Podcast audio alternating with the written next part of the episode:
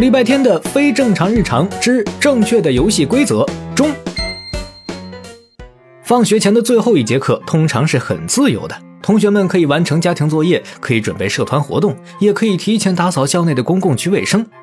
礼拜天和方少锦就是用这个理由溜出来的，但他们一出教学楼就默契的各奔东西，一个往东去了篮球场，一个往西去了小花坛，仿佛和对方多待一秒就会沾染不好的东西。小花坛里，之前那株要死不活的不死鸟，现在已经生机勃勃地繁衍出一大片茂盛的子孙后代了。这会儿，他正在严肃地讲课呢。多读书是很有必要的，你会发现自己对这个世界存在很大的误解与偏见。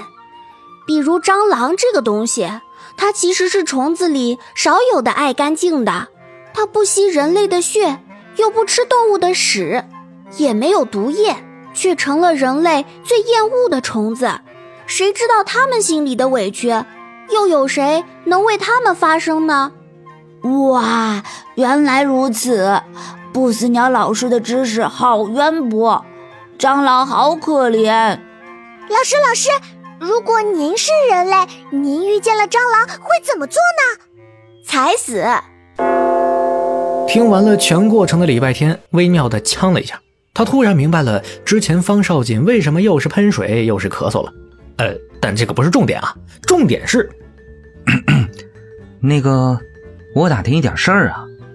你打听归打听，离我远一点，我不需要你的天然养料。好的好的，哎，问你啊，你最近有没有从路过的蝴蝶、蜜蜂、金龟子、黄鼠狼、松鼠那里听到一些奇怪的事儿，比如抢地盘？打架斗殴？你别说，还真有。那件事闹得挺大，我以为你们人类都知道呢。我不知道，快告诉我。礼拜天立刻在不死鸟身边坐下，坐姿端正，腰杆笔直，全神贯注。他被李小七辅导作业时都没这么认真过呀。一旁听课的小虫子、小花草们见他这么认真，不由得也安静下来，期待的转向不死鸟。不死鸟长长叹了一口气，说：“这已经不是他们第一次抢地盘了。谁叫那块地太好了呢？物产丰富，草木茂盛。只不过这一次打得尤其惨烈，山上的大雾弥漫了三天三夜，到处都是血，小溪都被染红了。这么惨烈，那山上的伤亡不计其数啊！”双方都是狠角色，一个放话要砍掉对方的脑袋，一个发誓要将敌人赶尽杀绝。咦，你着急忙慌要去哪里？当然是去阻止他们。好好活着不行吗？非要打架？你别告诉那些猫，这场战争都打完四千七百年了，你能阻止啥？礼拜天一个没反应过来，左脚绊右脚，摔倒在草地上。他扭过头，难以置信地望着不死鸟。不死鸟摇晃了两下自己的叶子，和蔼可亲地对身边的小虫子、小花草们说：“同学们，这就是我最近派燕子助教从初中教室里收集到的新课程。距今大约四千七百年的逐鹿之战，对战双方是炎黄部落与蚩尤部落。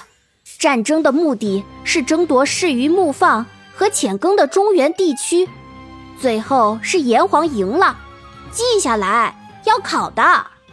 好的，老师。礼拜天沉默地爬起来，拍拍裤腿上的草，招呼都没打一声就走了。他梦游一般走在校园里，像一把毫无目的的野草，风吹到哪儿是哪儿。走着走着，他好像看见了什么了不得的画面。呃，现在把你嘴巴里的东西吐掉，你就会得到一包小饼干。方少锦在干什么？在跟一只脏兮兮的金毛犬谈判。礼拜天歪头疑惑：这金毛不是要篡他帮主之位的老鼠狗吗？跟狗谈判，这不应该是他的剧情吗？他的出现引起了方少锦和金毛犬的注意，两个脑袋转过来，两双眼睛盯着他。两位当事方似乎有话要跟他说。这又是什么意想不到的展开方式啊？